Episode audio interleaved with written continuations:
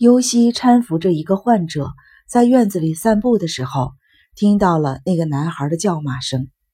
虽然叫骂声在医院里并不罕见，但其中饱含着极端的仇恨，还是引起了尤西的注意。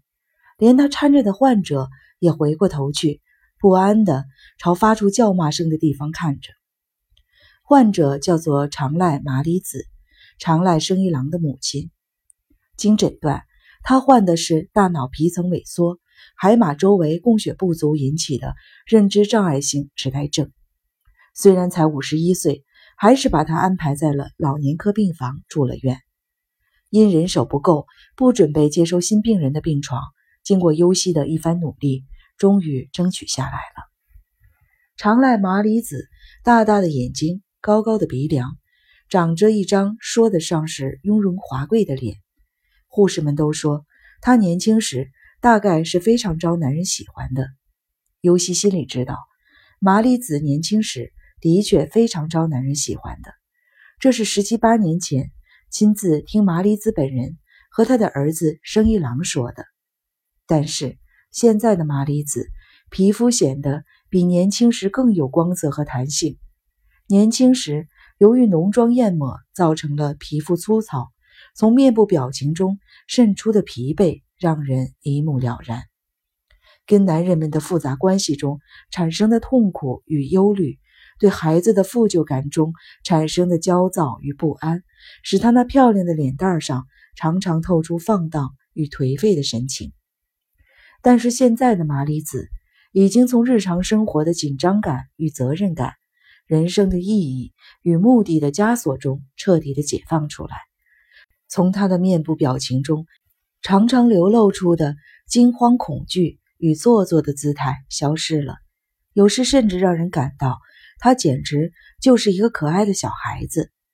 实际上，老年科里很多老年痴呆症患者，随着病情的发展，面目表情都在朝着小孩子的方向变化，而且变得任性、爱发脾气，有时甚至故意为难护士，对护士抡拳头。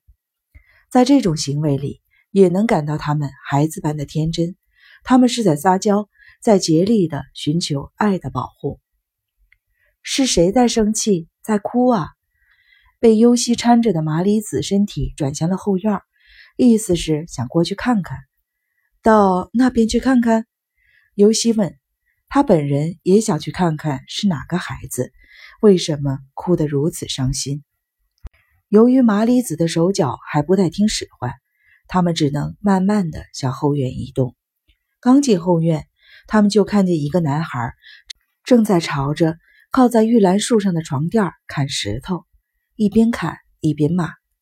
他身后站着一个身穿深色西装的男子，不断的往男孩手上递石头。尤西记得这个男孩发生在多摩川沿岸的猥亵男孩的事件。引起过尤西关心与痛苦。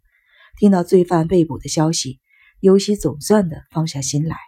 而得知男孩转到了这所医院，他再一次被震动了。到底是一个什么样的男孩呢？尤西碰到小儿科的护士时，打听过这个男孩的情况。小儿科的护士说，男孩转来后表情呆滞，医生、护士问什么都不回答。护士为了安慰他。送了他一个布娃娃，他抓住布娃娃，又踢又打，最后扯得粉碎。游戏待不下去，今天早上到小儿科的游戏间看那个男孩，刚隔着玻璃看了他一眼，他就大闹起来。游戏马上就看出这是个有心理障碍的孩子。男孩把护士给他的画笔扔掉，纸也撕掉，护士拿他一点办法都没有。尤西很不愿意到小儿科当护士，因为这些孩子很容易让他想起十七八年前的自己，想起以前的事情，他是非常痛苦的。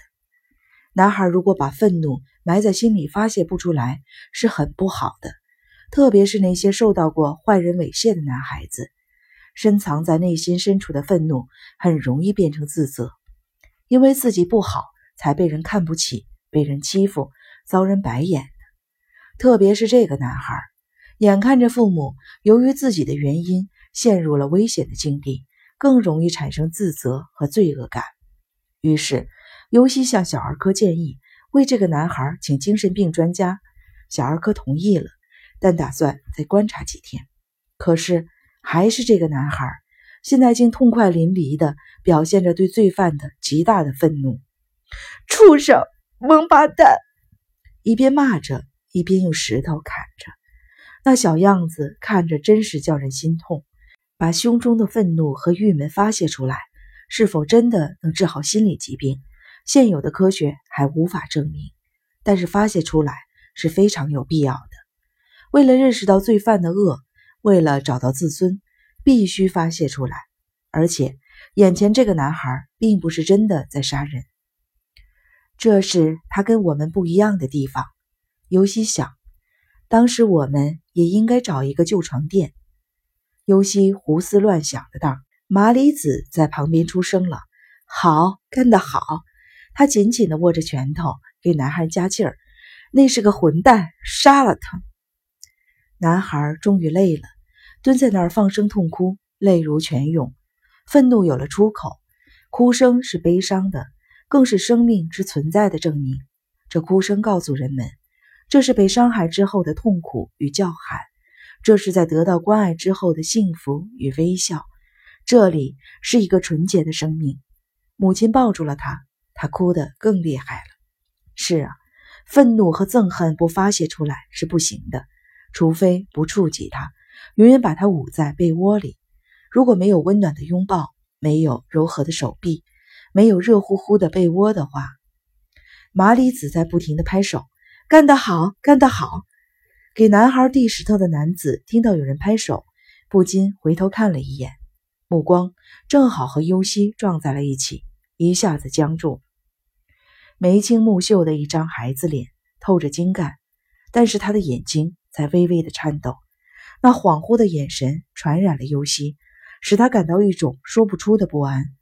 那男子张了张嘴，但什么也没有说出口，转身正要离去的时候。生一郎，麻里子叫了一声，男子愣了一下，停下脚步，回过头来，没有看尤西，而是注视着麻里子。尤西突然觉得这男子很面熟，但一时又想不起来在哪里见过。麻里子离开了尤西，摇摇晃晃地朝那男子走去。生一郎，你已经从山上下来了，是顺着铁链爬上去的吧？多危险呢！说不让你爬。还非爬，真是个傻孩子！怎么样，山顶漂亮不？快过来，咱们娘俩聊聊。麻里子边说边向男子招手，男子的脸扭曲了，充满恐惧的眼睛看着麻里子，又看了看优希，连连的后退。麻里子大声的喊了起来：“生一郎，你这是怎么了呀？”男子听到这可怕的喊声，撒腿就跑，转眼。就消失在病房的拐角处。尤西记忆深处的那个少年的面影，跟远去的男子重叠在一起。不可能，不可能！我一定是认错人了。这个人，我好像已经把他给忘了。不，不能说好像，不忘是不行的。